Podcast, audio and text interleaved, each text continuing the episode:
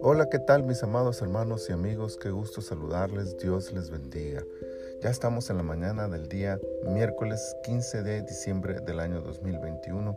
Estamos en la temporada 10, el episodio 23 de nuestro devocional En su reposo, el penúltimo episodio de esta temporada. Hemos llegado ya al final prácticamente del libro de Josué.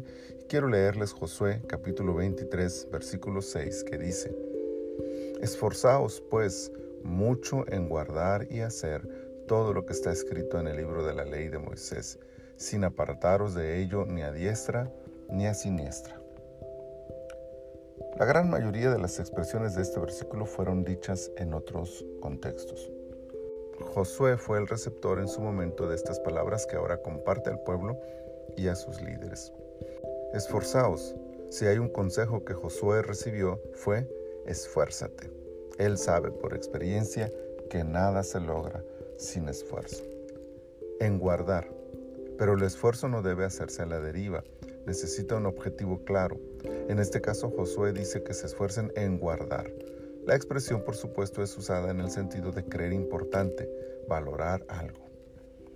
Y hacer. El esfuerzo debe ser en valorar algo, pero también en ponerlo en acción. El esfuerzo de guardar ha de verse precisamente en la forma en que eso que se guarda se practica. El centro del versículo está en aquello que tenían que guardar y hacer, la palabra de Dios. Sin apartaros, pero sigue repitiendo la exhortación que recibió años atrás. No se aparten, no permitan distracciones internas y externas que los alejen de su objetivo que es guardar y hacer. Ni a diestra ni a siniestra. La expresión infiere la fidelidad, constancia y compromiso que se requiere para cumplir la orden recibida. Pero Josué añade una palabra que no se encuentra en los consejos y mandatos que recibió al inicio de su liderazgo. Mucho. Esta palabra llama la atención dentro del versículo por no ser parte de las expresiones originales que se le hicieron a Josué en su nombramiento como líder de la nación.